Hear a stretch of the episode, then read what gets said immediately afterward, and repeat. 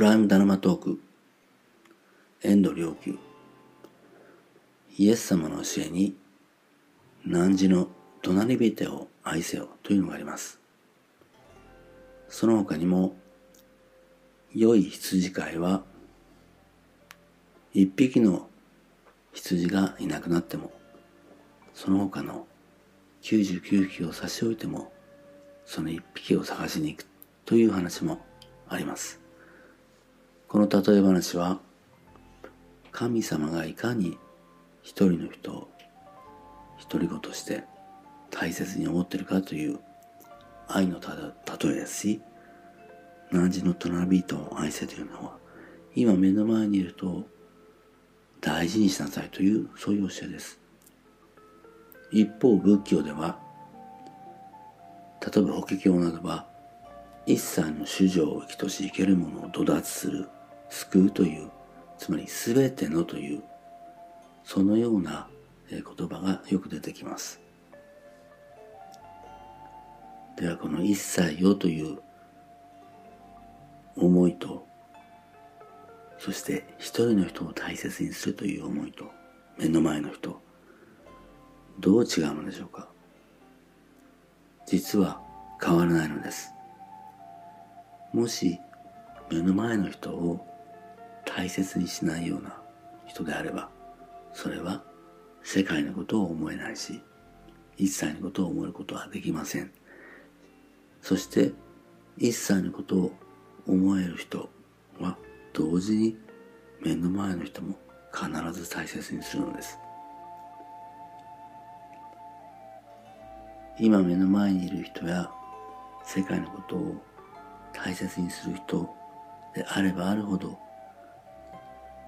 無我に近い心を持っています。そしてそういう心あるいは生き方振る舞いをする人は必ずよりエネルギーが強いのです。それはなぜでしょうか？人を大切に思う心あるいは世界のことを大切に思ってそれをより良いものにしようとしている人は宇宙の元気を自然に取り込んでいる。あるいは宇宙の元気を取り込まないとそのように与えることはできない。このような関係性になっているからです。本当につくづく思います、えー、場の中で人々のことを気遣っている人は必ず強い気を出しています。そして無我です。全体のことを思っているそして場全体のことを大事にしています。それはその人の心の豊かさを表しそして運気の強さを表しそしてその人の元気の強さも表しそして愛の強さを表しているのです。一体どうしたら人々にそのようになっていただけるのだろうかということをつくづく思っています。よく間違ってしまうのは出しゃばらないようにしている謙虚であるというそのようにしなきゃいけないという思いがどこかでエゴと結びついてそして他の誰かにその場の再販やエネルギーを上げてもらうことを任せてしまうということです。これは実は傲慢なことなんですけど、なぜか日本的な習慣の中で出しゃばらないことが人にさせる、任せるという、そういう取り違いを起こすのです。本当はこの時は我が出ていて邪気が出ているんですけど、思いが自分が中心になっていますからその場に出ている気の状態がわからない。私たちは社会一般で言われている言葉の間違いということを気がつかなくてはなりません。そのいい例がこの我を抑えるということですが抑えるということを、実は世間的には他の人のがに従うというそのような意味で使われています。しかしそれは我を抑えることでも何でもないのです、本当は。なぜなら他の人の我に従えば場には世界には邪気が出るからです。我を抑えるということのストレートな意味は世界に邪気を出さないように抑えるということです。ではこの邪気、横島なき、汚れた気、これがわからなくてはなりません。世界に対して、そして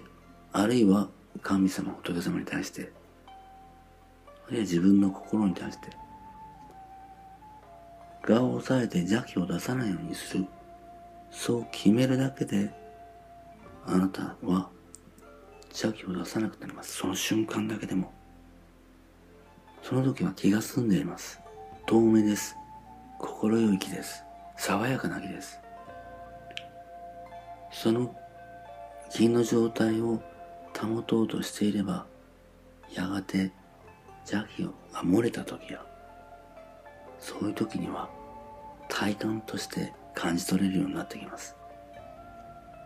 邪気を出さない状態、透明な澄んだ気、心よき、気が心よい状態は、運気が上昇している時の気なのです。しかし、邪気が出ていて、それに気がつかないで、それにまみれていくと、やがて気の運気の力は下がっていきます。これは自分一人が良ければいいという問題ではありません。人類は今こそ良い運気の中で暮らしていくようにならなければなりません。地球全体の運気が良くならなくてはなりません。それには目の前にいる人、隣人を大切にする心が育っていかなくてはなりません。繰り返しますが、そんな自分の我を抑えた無我な世界を大切に、目の前にいる人を大切に、場を大切にする人、そのような心の状態の、そのような心身でいる人は、元気です。そして運気がいいのです。気の重さを人に負わせるのでなく、それを謙虚とか出しゃばらないというそういうごまかしで邪気を出すのでなく何としてでも世界を思い目の前の人を思い場の人々のことを思いそうしてより元気に宇宙の元気を取り込んで与えるために自らが元気になって世界の気を良くしていってお互いにしたいものだと思います。繰り返しますが、自分一人だけが良い運気であればいい、良い運勢があればいい。もしそのように思ったとしたら、それ自体が運気の低い状態に陥らせるのです。人類全体が良い運気になること、これを目指して、お互いの気を高め合っていただくことができたら、ありがたいことだなと思います。ぜひとも目の前にいる人、場を、世界を盛り上げて、今日一日良い運気でお過ごしください。ありがとうございました。